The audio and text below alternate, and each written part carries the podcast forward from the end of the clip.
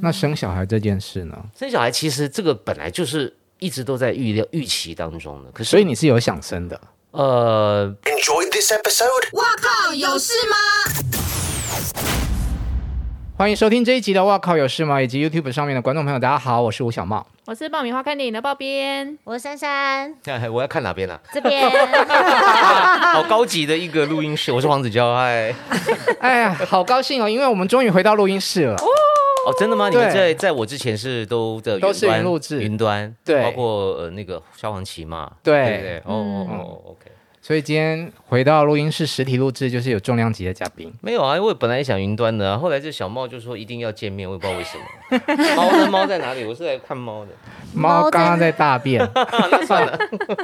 怎么样？这一个多月没出门哦。如果硬要讲的话，应该是五月中哈，呃，录完一个节目的通告之后。隔两天就升温嘛，嗯，那中间当然还是有出门啦，可是就是类似去便利商店拿包裹啊，然后只去采买了一次，我真的很乖，政府不是说多买一点少去一点嘛，对不对？嗯、所以我就真的一次就买足，其他都是黄太太去买，没有，那你就搞错了，他都其实都是我在采买的，他偶尔啦，偶尔他想吃蔬菜。还有他的蜥蜴要吃蔬菜，他才会去买。所以你的排名在蜥蜴下面。对对对，多半都是这个家呃一些呃所谓的，比如说家用品啊，卫生纸啦，嗯，洗衣粉，嗯，这些东西挖背啦，挖在处理。我有看到影片，你们在做菜，嗯、对，嗯嗯，你不过就热个披萨。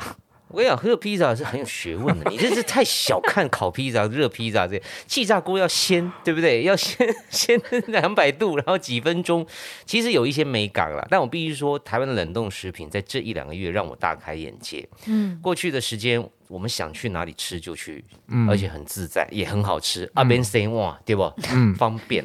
可是这段时间你必须做很多调整。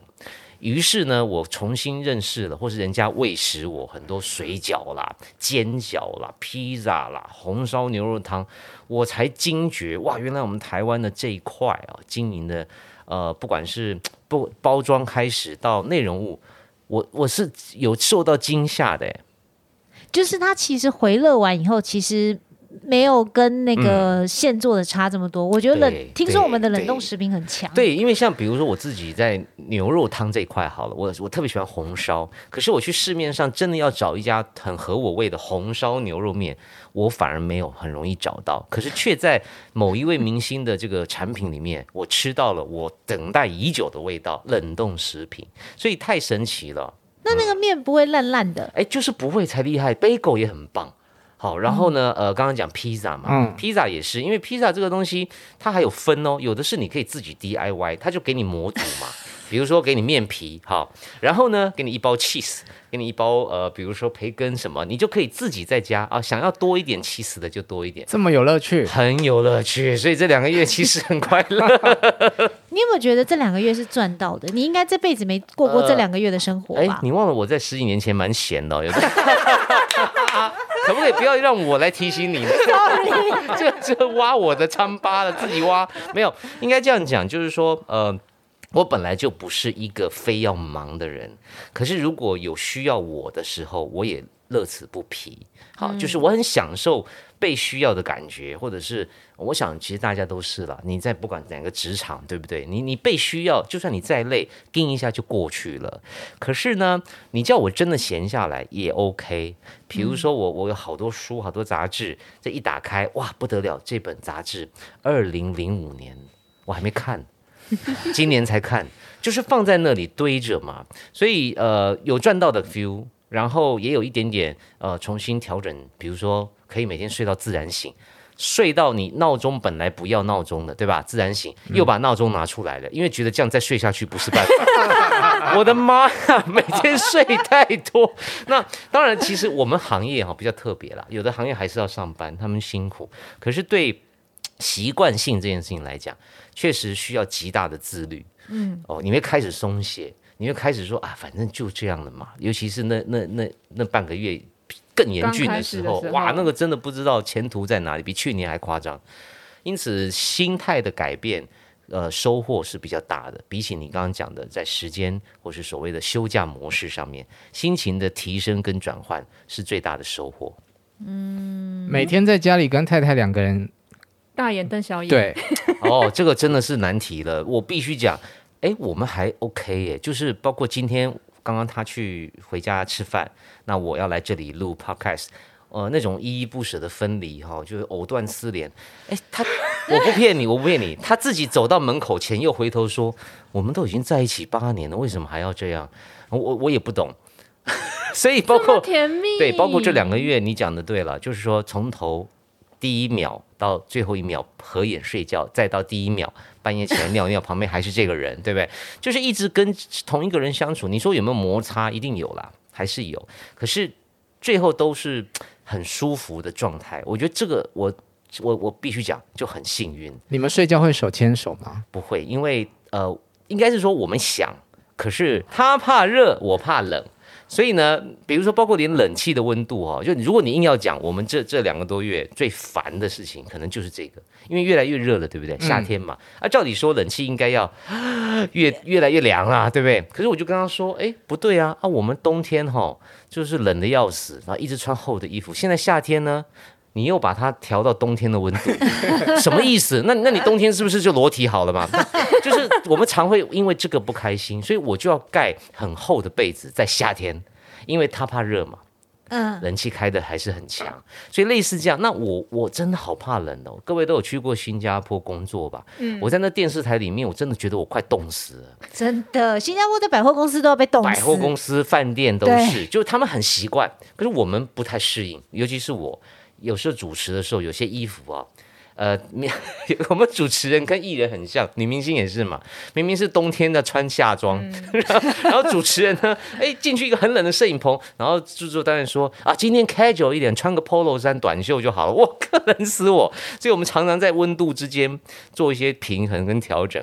那我就是怕怕冷，所以这是我们在这两个月相对硬要讲的话是比较大的摩擦。嗯，为了冷气，为了冷气，对，我就是我男朋友也是这样，是吗？就你不觉得室温就好了吗？为什么一定要弄到很冰很冷？因为我也是怕冷，然后我男朋友就很怕热。他就要开什么十八十九度，然后每次在饭店就吵架啊。还是你们两个互换一下伴侣？哎，这是真的，我觉得要找到一个。我讲这这确实是说你在找伴侣的时候啊，我们谈恋爱啊，不管你你跟谁哈，你哪会问他说，哎，你怕冷还怕热？当然不会。所以现在就提醒各位朋友，如果你还没找到另一半，下次你要谈恋爱的 一个一个一个点有没有？我们不是开始会探索彼此嘛？就哎，你喜欢吃泰国料理还是 这这这个探索的过程？请你加一题。你怕冷还怕热？我认为这是一个很大的问题。夏天嘛，你就弄到室温就好了，不要把夏天弄成冬天。这我我觉得我是对的，不是吗？你干嘛把夏天弄成冬天呢？所以这这题还没有吵完就没吵完，没吵完，所以就变成说，呃，我们在在睡觉的时候，很明显就是我是裹着棉被，啊，他是把棉被掀开还不够，就觉得好热，就是这是我们的夏天。嗯，哎，那焦哥，你原本就喜欢蜥蜴吗？这个我这这一题我真的超好奇的。哦，我跟你讲，谁天生喜欢蜥蜴？哎。喜欢冷血动物的人呢、啊？没有，不可能。你你一小时候，我相信所有人出生在成长阶段，还是先从猫猫狗狗开始，多数了哈。嗯，那耿如也不例外嘛，一定是这样。他也养狗啊，又养我的狗。那可是后来某一天，他就忽然觉得冷血动物很有趣，从手工开始，慢慢进阶到蜥蜴。我是跟着他喜欢的啦。后来我觉得蜥蜴挺好的，下一步就是蛇了。蛇我们真的不行，因为蛇哈，蛇相对还真的是有点恐怖。还有一个问题是，耿如不希望喂食太明确的生物给生物，比如说蟋蟀已经到它的极限了，手工吃蟋蟀，蜥蜴吃素。哎呦，哦，蜥吃素，那老鼠可能就要吃啊，蛇可能就要吃小老鼠，那这个是它的极限。底线，那所以那个时候我就跟着他看，我就发现冷血动物有一些些乐趣，比如说他们真的很乖，就是你说猫跟狗的乖，乖对，猫跟狗的乖跟冷血动物的乖还是不一样，因为他们基本上它可以静止不动，你以为它在看你，后来你就过去跟它互动一下，它还是在看着穿过你的骨头的远方，我就想他到底在看什么？你怎么跟他互动啊？对呀、啊，还是会。呃抱出来就是在手上爬，那顶多他就是很想要探索，顶多就是这样，所以那个互动不多，可是就是乖嘛。你像狗啊猫，有的时候像我有那个狗的干女儿，那她来我们家偶尔也是真的太吵，或者早上六点要尿尿，类似这样子，其实还是挺难照顾的，所以我就陪着她看她养，从一只。到四只，到六只，然后即将会有第七只 爬虫类。对啊，是生的吗？还是对，就都是他的朋友。呃，他他的意思说我们不是不是对，不是我们自己生的。这个是应该说同好啊。从他买了第一只，然后我就发觉，哎，其实我们身边很多这样的同好，只是你可能不知道。我当天哈，我记得去年二零二零年。我们俩就去那个花博的那个珍宴馆那边、流行馆那边看一个昆虫博览会，探险。没想到呢，我本来想买甲虫，可是他们说 甲虫寿命太短，太伤心了，像就就像养宠物，很怕就 say goodbye。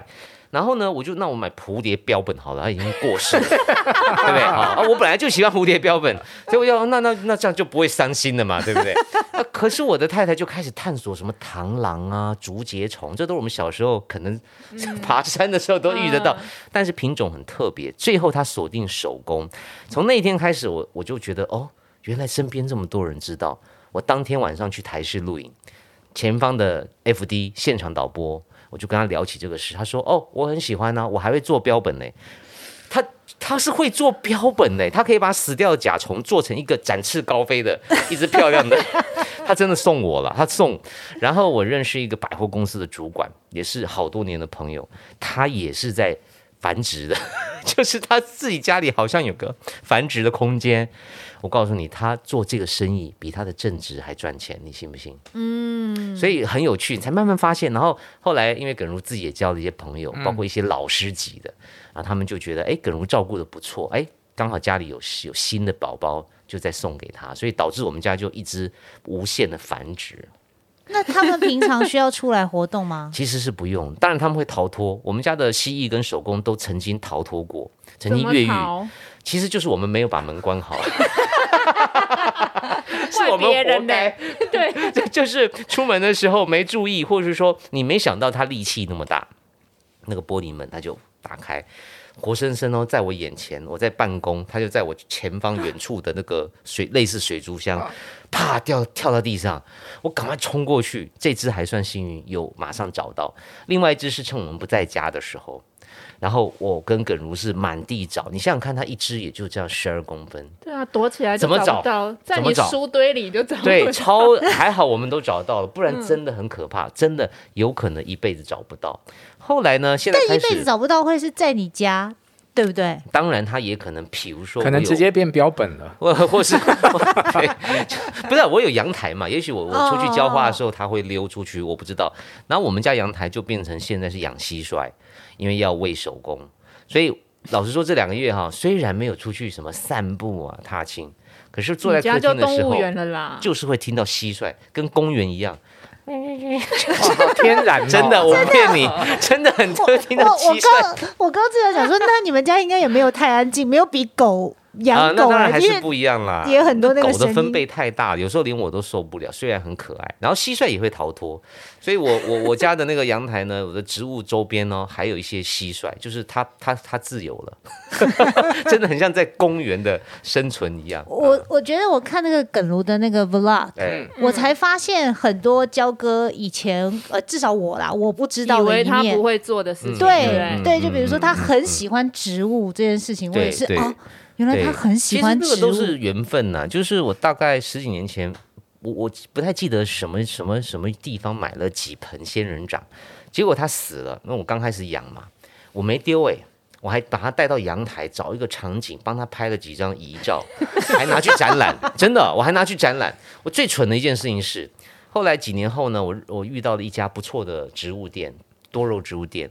我还送他们一张，我说：“哎，这是我的摄影作品，那大家都是同好，如果你们有兴趣的话，可以贴在墙壁上。”我发现他们从来没有拿出来挂过，结果我发觉是我自己失礼了，因为我放的是一只啊，我放的拍的是一株枯萎的仙人掌，一家植物店怎么可能会，怎么可能会展示？就是说表示说，哎，我们的植物都都会死哦，很容易死哦，迟早会变这样。不可，他一定要挂那种生生不息。我后来觉得我很失礼，但我又不好意思要回来。哎，那个表框也要三四千块，还表框哦，水晶表背很漂亮，摄影作品哎，是拿去参展的。然后我们这里可以让你，我如果你们愿意，我非常乐意。所以我就觉得我很拍谁。在此，如果他们有听到，跟你们说不好意思，因为我也不知道怎么收拾这个残局，你知道吗？他不可能挂一个枯萎的植物嘛。那你是绿手指还不是绿手指？好，我我觉得这样子啊，因为我兴趣太多了，所以我不可能每一件事情都做到呃一百分。所以我我常讲说，呃，比如说你对于尝试有两种理解嘛，哈，一种是专家，他就是一辈子就研究这个，好，一种叫通识家，就通通都认识。好，那我就是比较偏后者，我尽量说，哎，这个我也知道一点，那个我也知道一点，基本的。可是你要我去背说这是什么草，这什么什么蕨，这什么什么，哇，台湾有七百多种蕨类，你叫我怎么背得出来？可是一定有人背得出来，你信不信？他就是一看就知道，哦，这什么蕨，这上面。然后呢，我大概知道一下逻辑，包括怎么养，然后呃，风水也很重要。有的花很奇怪，你放 A 呢就快要挂掉了，把它移到 B 呢，哎，又茂盛了。我在这个过程这几年就更加的投入花园前后花园的一个酝酿跟布置，比起早期那个养枯的那个时代哈，刚刚讲那个把它养死的，进步了，进步了是有进步的。那但是你说是不是怎么达人呢？啊，真不是，把多肉养死也不是一个很容易的事情 哦。那你就误会了，其实很容易的，多浇一点水就很快死掉了，外表看起来没事。还有那种什么熊童子啊，那特别麻烦，夏天。照理说是阳光普照，结果它却开始微掉。然后我讲我养鸡蛋花，我喜欢鸡蛋花，四年才今年第一次盛开。哦、哇，这个是一个很漫长，而且我才知道原来我的鸡蛋花不是白的，是粉的。我误会了四年，他今年开了之后，哎，这我记得我买的时候，我不是说我要白的吗？然后开了之后是粉的，所以这都是这一段时间也是另外一种乐趣了。好老人哦，哎，其实是哎，我发现我身边朋友都是这样，就是说，当你开始接触植物的时候，好像大家都是觉得自己比较迈向另外一个阶段。嗯，可是我自己的心的心得是这样，当我花呃，比如说一个礼拜两次，半个小时在浇水，其实那是一个很沉静的过程，很安静，你不需要跟任何人打交道，你不需要去有任何竞争或者是名利，或者是勾心斗角。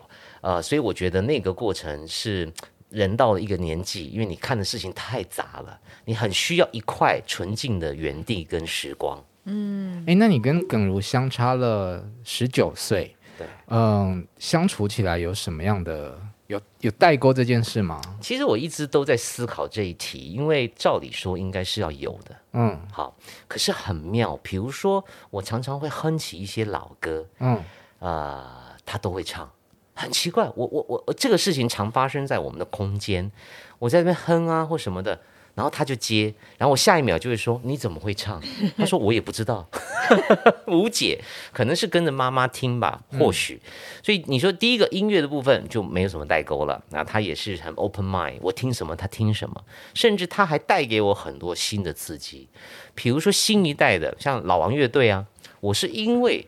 耿如才认识的，嗯，有些作品我未必会去挖掘，可是他们这一代的年轻人自己有一个小宇宙，嗯，那个小宇宙不像我们以前，好，我们是看着娱乐新闻长大的，我们是看着报纸长大，报纸说什么，金曲龙虎榜报什么，我们就要听什么，嗯，他们现在都自己去挖，嗯，所以我确实又从他身上得到不少。那至于观念的部分，我认为他是相对早熟的，事实上他也很早进这个行业，包括他小时候跳舞啊。就开始群聚，呃，不群 群聚很敏感，就是群体生活哈，很早就接触社会，接触比赛，接触压力。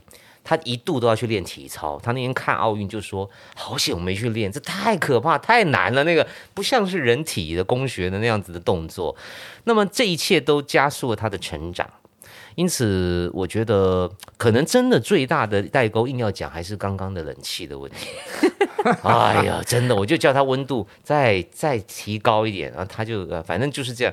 那那就又又，总之就其他各方面思想上，我都觉得是挺好的。他也愿意听啊，当然有他固执的地方，可是有些地方颇像，比如说哈，像呃，他们家庭偶尔会聊一些政治的话题，嗯，哎，他也不喜欢，他也觉得说这个不是我们懂的。你你在你在客厅里哈，然后在那边义义愤填膺的，其实没有意义的哈。你你可以判断嘛，但是不用不用生气嘛，或者说不用左右风向嘛，甚至还在群组里面 在主导那个说应该要支持什么，这样 应该啊这什么，其实很多东西都假的消息嘛。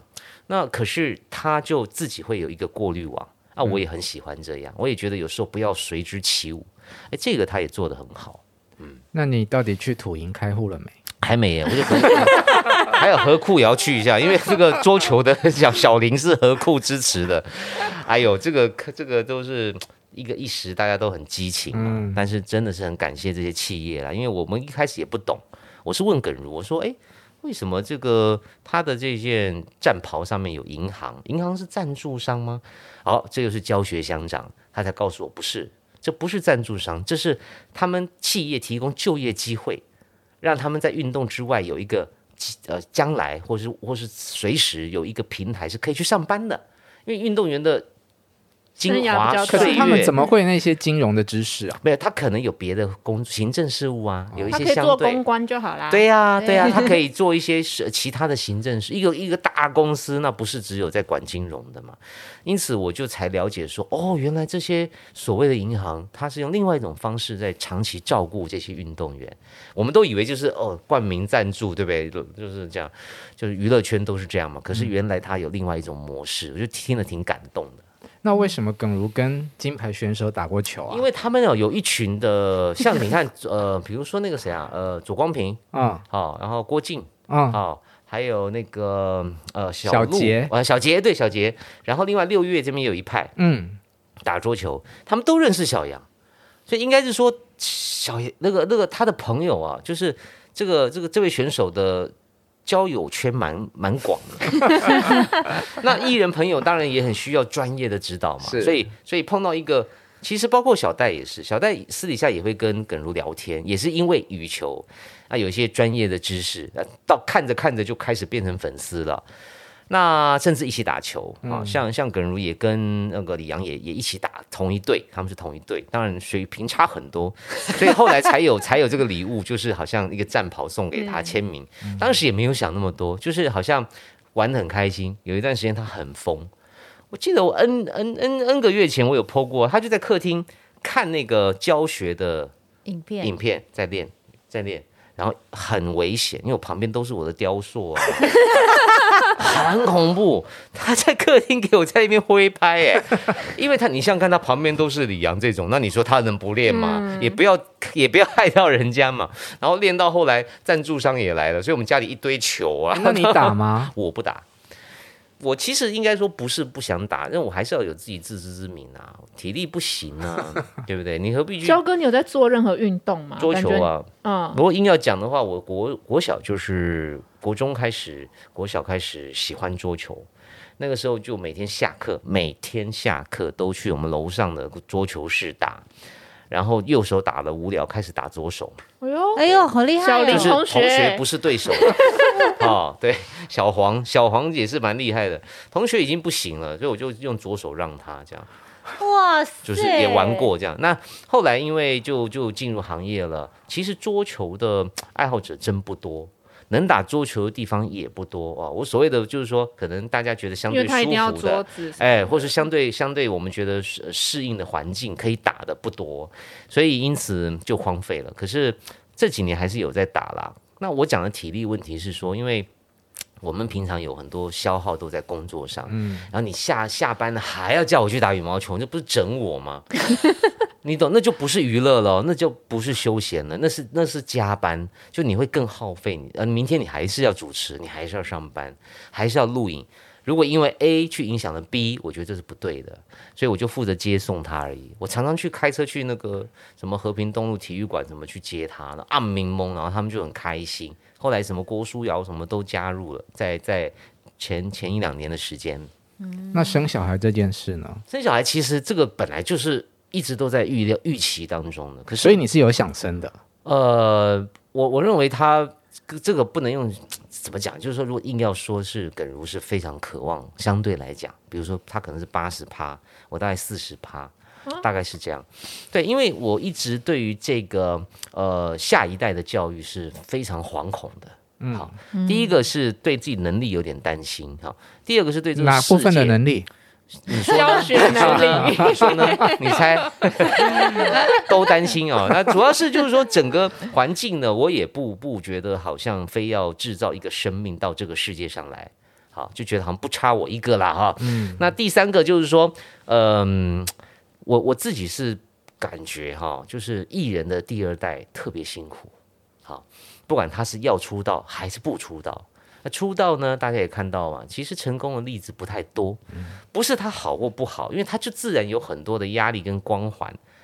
但是呢，这样子的孩子又很向往，合理嘛？从小都在摄影棚混的，从小像你看那个小珍啊，可能他在这个才一百二十公分的时候就已经在我们眼前，什么什么华视摄影棚跑来跑去，我我们不知道他是谁，可他可能在那个阶段他已经在吸收了。啊，啊，这个黄子佼叔叔，那个郑金英叔叔，他看了很多，他能不进这圈子吗？很难。可是这是我自己就觉得特别的担心。他成功了，那没事儿；那不成功的例子，可能大家也可以举出一两个。反正就是类似这样的原因了。你想很远呢？废话，我跟你讲，考你说狗十五年嘛，十八年嘛，蜥蜴大概十二三年手工，鱼那里寿命，小孩呢一辈子。嗯到你合上眼那一天，你责任都还没有卸下，所以这个太恐怖了，太恐怖！你看我连狗我现在都不敢养了，因为你就会想开始要想十八年以后的事情，十七年以后的事情。嗯，那这个事情是这是一种责任嘛？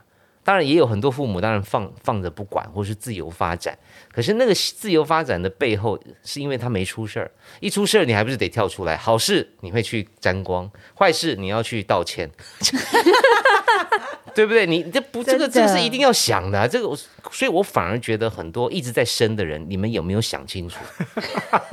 你要想清楚，这个责任很大。你不要说，哎呀，孩子大了就让他才怪。你到了八十岁出来道歉的，我们都看过嘛，新闻里面，对不对？啊，我这个孩子对不起，你看得多心疼啊。所以和所以如果可以控制要跟不要的时候，我我是比较偏说先不要这样。那你们现在是不是就顺其自然？顺其自然啊！他八十，你四十啊，只要取中间值，有就有，没有就没有。对啦，就是还是会会意顺着他的意思去去努力啦。哦、但是很多东西也不是我们想要就要，因为像像像这两年，他对紫薇特别有兴趣，对他去算，然后也去也去研究，他自己帮别人看，也帮我看，也帮他看，然后大概就是约莫是明年了。啊，对，就是就是以天意来讲的话，现在显示是明年，所以现在你做再多努力都不会有意义的。我觉得耿如很有，我觉得耿如很有先不要做的意思。因为我觉得他，我觉得耿如很有趣，他兴趣也超级多元的。因为我看他 vlog，他就是我觉得她是一个好特别的女生，对？她不太像一般女生的感觉。我觉得很搭啊，这样跟我比，跟我跟我一起，因为他某个阶段不是这样的。就八年了嘛，哈、嗯，我们两八年，嗯、某一个阶段不是，某一个阶段他跟很多的年轻艺人很像，嗯，茫然，因为你不知道演艺圈会走到哪里，尤其这几年变化很快，哈韩、嗯，对不对？你 Hollywood 变 Collywood 了，对不对？Korea 太厉害，然后两岸的市场，好，呃，各方面的板块的移动，所以他们都很茫然。我身边太多这样子年轻艺人，那他也是其中一个，而我又很忙。所以他又很觉得，哎，这个好像怎么怎么都不在家，然后然后他忙的要死，然后我现在好像等不到一个好的剧本，好，所以前前几年他有一次入围的金钟奖，给了他很大的信心，给了他很大的一个强心针，嗯，那不管有没有得，起码他觉得好像这个这样子的矜持，有些剧不拍，就算每天可以赚现金，他不拍，那我也会问他说，你确定吗？啊。长寿剧哦，三百集哦，对吧？一下去就是三百集嘛。嗯，当然质感不可能好啊，因为每天都在赶啊，你怎么会好呢？嗯、合理嘛，对不对？嗯、可是收视率很高哦，名气很响亮哦，所以我也会试探他。后来我发觉他确实有一些地方很硬，那慢慢的他也开始思考，那我剩下的时间怎么办？他去学水泥。水水泥泥水泥工的水泥，对，做艺术品，不是我不是被剔除，好不好？而且被做艺术雕塑哈。哦，水泥在艺术圈很少见，因为这种媒材听起来就是啊，空孤立嘛，就是好像是建 建材嘛，你怎么拿来当艺术品的媒材呢？哎，他没在管，他就去学，真的去上课哦，去细致哦。我有一次开车载他去，很小的教室，粉尘很多。然后呢，在家里也给我拌水泥。你们有哪一个朋友在家会拌自己拌水泥的？OK，你可以想象那个灰尘，然后你懂吗？他在家里给我拌水泥。OK，正当嗜好，我支持。学木雕一样，也是有很多灰、很多尘、木屑。你们可以看他有时候 Po 文，所有朋友都替他紧张。你怎么没戴眼罩？你怎么没戴口罩？他就这样。那这个不是疫情的问题，是那个血啊，嗯、没事就没事，一有事就对啪就进去。所有老师都带，他不带，所以慢慢他也在摸索，然后做艺术品、做创作、办展览，然后呃有的接，有的不接，我讲破嘴都没有用。他的主见、主观非常的强势，但是后来事实证明都是对的。